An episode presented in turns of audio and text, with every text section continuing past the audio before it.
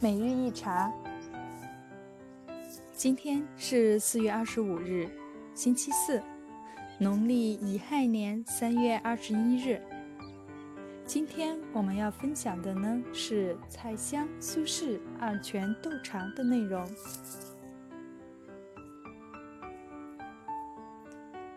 相传，宋英宗治平二年，踏青时令，蔡襄、苏轼在惠山寺斗茶。主持和尚清月给两人各备有茶灶，饮品两具，茶连两副，两盆桑木炭，并且安排小沙弥做帮衬。斗茶开始了，两人分别取出自备的茶饼，敲开上面。筛出茶沫，从天平上取下，投入紫盏。此时，小茶灶飘飘，很快东坡壶中水大开，便提壶冲泡。回头看菜香，只见他已冲好了，望着东坡笑了。清月主持看了看，又闻了闻。回过身，在纸上写结果。东坡看菜香盏中的菜茶薄墨银白如雪，而自己盏中则稍偏鹅黄，且慢慢消退。而菜香的茶薄墨依然如雪。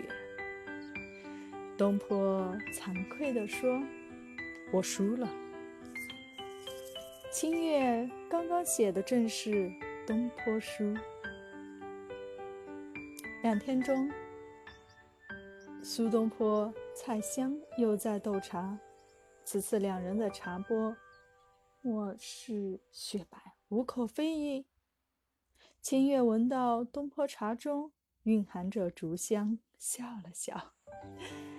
蔡襄一闻，呵呵一笑，子瞻赢了。只是你把惠山寺中的竹叶、竹叶心拔光了吧？茶味是我熟，你让我沾了，对吧？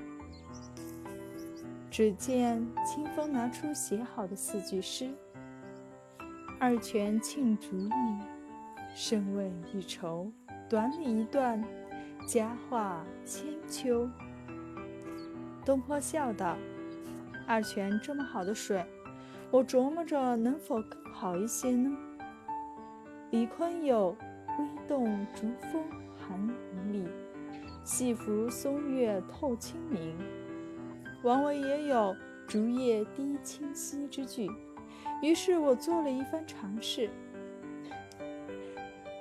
蔡襄听了很高兴，写下了“兔毫子鸥心”。